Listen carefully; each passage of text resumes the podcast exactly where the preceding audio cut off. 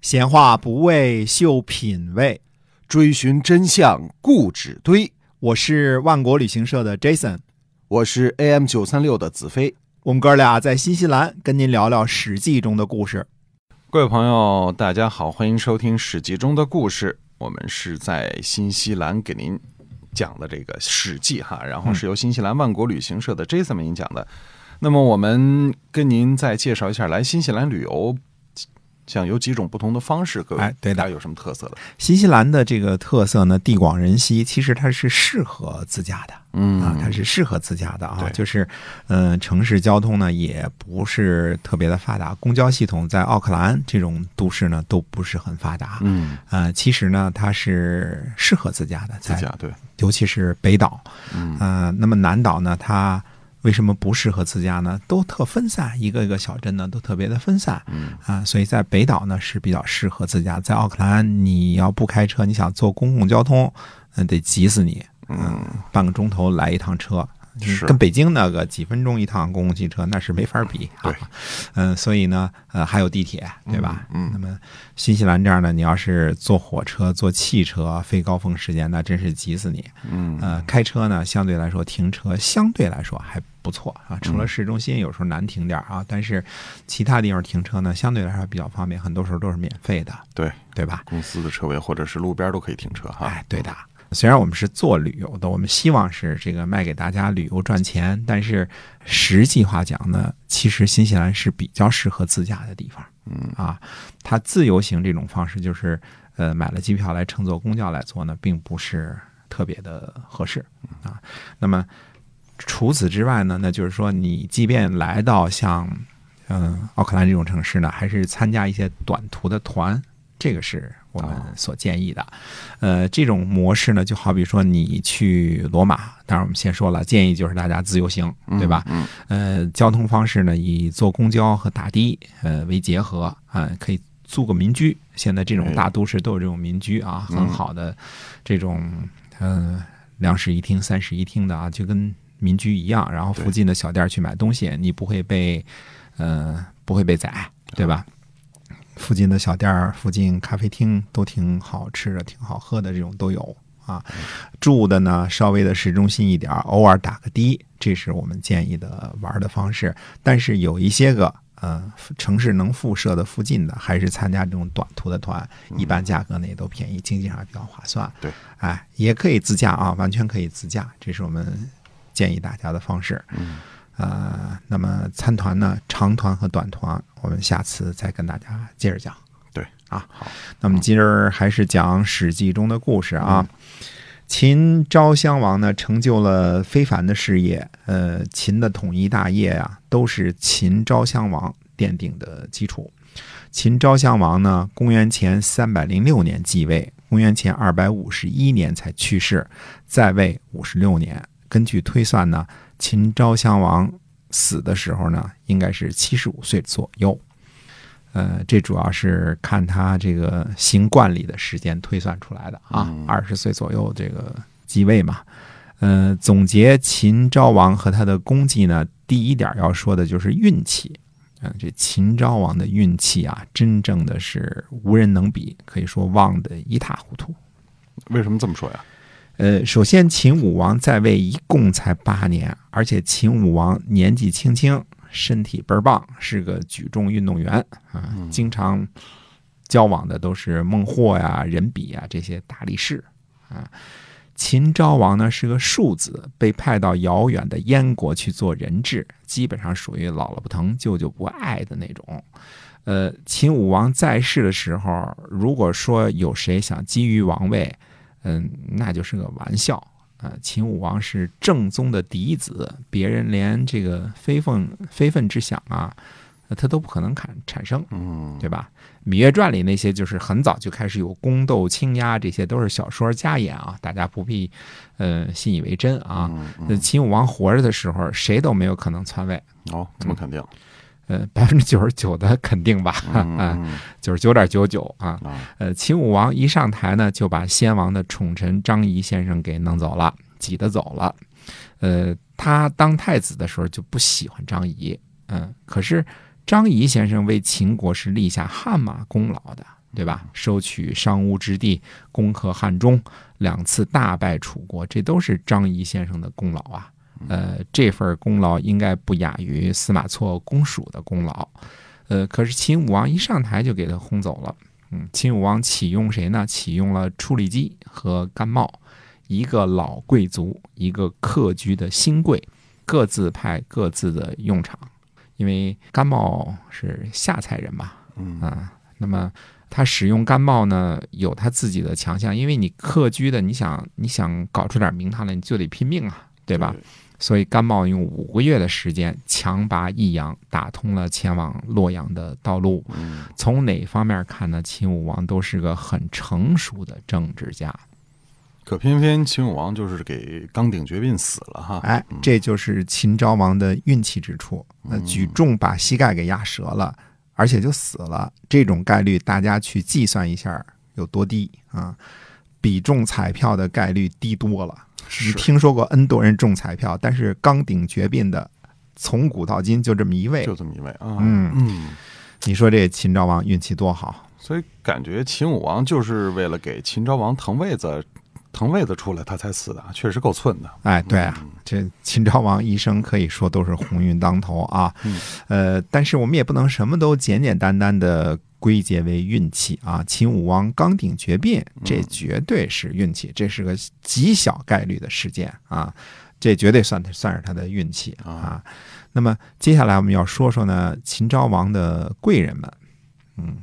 那这第一位贵人肯定就是赵武灵王了。哎，没错儿嗯，赵武灵王呢，呃，一力主张，嗯、让秦昭王回国继位。嗯要知道啊，秦武王是嫡子，这一个嫡子比其他的庶子可都牛多了啊。其他的庶子呢，有可能继位为君，可是偏偏赵武灵王呢，呃，要把这个远在千里之外的秦昭王接回来继位，这嗯就不能说不是他的贵人了，对吧？对那么第二位贵人是不是芈月啊？哎，是的，呃，战国时期呢，还是延续着国君娶别国公主的习惯，所以一般来说没有外戚这一股势力啊，至少呢在国内事务上没有。可是芈月太后呢，偏偏有个同母弟，还有一同父弟， 对吧？呃，身世挺挺复杂的啊。嗯对呃，我们以前说过这事儿，而且这俩弟弟呢，都不是窝囊废，嗯都是有大本事的人，特别是这个芈月的这个同母弟啊，叫魏冉，魏冉，嗯，那魏冉能不能算成是秦昭王的第三位贵人？呃，可以这样算。我们说过啊，所谓的秦昭王时期的政治呢，基本上就分为两个时期，前期可以称作魏冉时期，后期可以称作反居时期。啊，那这么说，第四位贵人肯定就是范雎了，远交近攻政策的制定者嘛。哎，没错儿，呃，赵武灵王、芈月、魏冉、范雎这几个人都是魏昭王这个不可或缺的这这些个人物啊，一个都不能少。我们说啊，呃，所谓的秦昭王的贵人呢，就是为他辉煌的事业有所助力的人。那么提到这件事儿呢，还一定要提一提呢，秦昭王的另外几个贵人，呃，这是。呃，在其他诸侯当中的贵人啊，呃，他们呢，除了赵武灵王之外呢，还得算上谁呢？还得算上赵惠文王和赵孝成王，嗯，因为赵武灵王呢，把赵国打造的太过坚固了，太牛了，呃，以至于呢，赵惠文王和赵孝成王呢，都不是秦国的最主要的敌人和竞争对手。呃，秦昭王呢也采取了正确的外交路线，避开赵国，和赵国呢一直保持着友好关系，呃，直到长平之战。呃嗯所以赵家祖孙三代呢，可以算作都可以算作秦昭王的贵人。那其他的贵人还有吗？除了赵家三代之外呢，秦昭王的另一个贵人就是楚顷襄王。呃，这人呢，年轻的时候在秦国做人质，杀了大臣，私自逃回。要说，呃，也不是个面瓜啊，至少就血性还是有一点儿，不管是这个鲁莽的血性还是怎么样，对吧？ 啊，呃，敢于做人质的时候，挺刀杀了秦王的大臣，嗯，可不是一般的事儿啊。嗯胆儿小的人做不到，对吧？哎可是做了楚王之后呢，他一辈子都奉行这绥靖政策，呃，秦国呢也好好的安抚他，让楚襄楚顷襄王感到啊，就说只要做秦国的友好国家，就不会受到攻伐。嗯，可是白起不是还还是打破了鄢陵郢都，把楚国从湖北给轰出来了呃，那是齐国差点完蛋之后，啊、啊？楚国已经失去制衡的意义了。嗯，嗯什么事情都是，呃，过桥抽板啊，嗯狡兔死，走狗烹，对吧？呃，楚顷襄王的政治觉悟呢，确实太低了。嗯呃生存永远不是靠乞求得来的，呃，不是靠施舍的。嗯，那稳定了北方的赵国和南方楚国这两个大国之后，秦昭王就可以专心致志的对付魏国、齐国这个方向了吧？哎，否则这个秦国再强，诸侯一起群殴他，他也受不了啊。啊，是的嗯，呃，魏冉时期呢，秦国表面上的敌人呢是韩国呀、魏国，实际上呢，真正的敌人是齐国。嗯呃，齐国和秦国东西制衡，所以天下诸侯呢，谁都不能太过分了。那秦昭王的下一个贵人应该就是齐闵王了吧？呃，正是齐闵王。呃，齐闵王呢也是个多事儿的主儿，而且呢不像齐宣王那样整天盯着北方的燕国，嗯啊、而是更有志向盯着宋国，对吧？呃，这中间的故事我们讲了很多集啊。呃，齐闵王呢，因为老惦记着宋国，才使得伐秦的大业无法继续。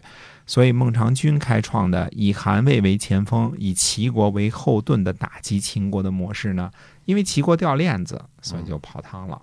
哦，那么秦昭王的另一个贵人应该是苏秦吧？呃，苏秦算不上是秦国的贵人啊、呃因为苏秦和燕昭王主要谋划的是齐闵王。苏秦的主要思想是阴谋搞垮齐国，其次是合纵对付秦国。但是对付秦国是假的，颠覆齐国是真。嗯啊只是呢，苏秦和燕昭王颠覆齐国的这个动作本身，导致了天下势力的失衡。呃，齐国的削弱呢，让秦昭王大大的松了一口气。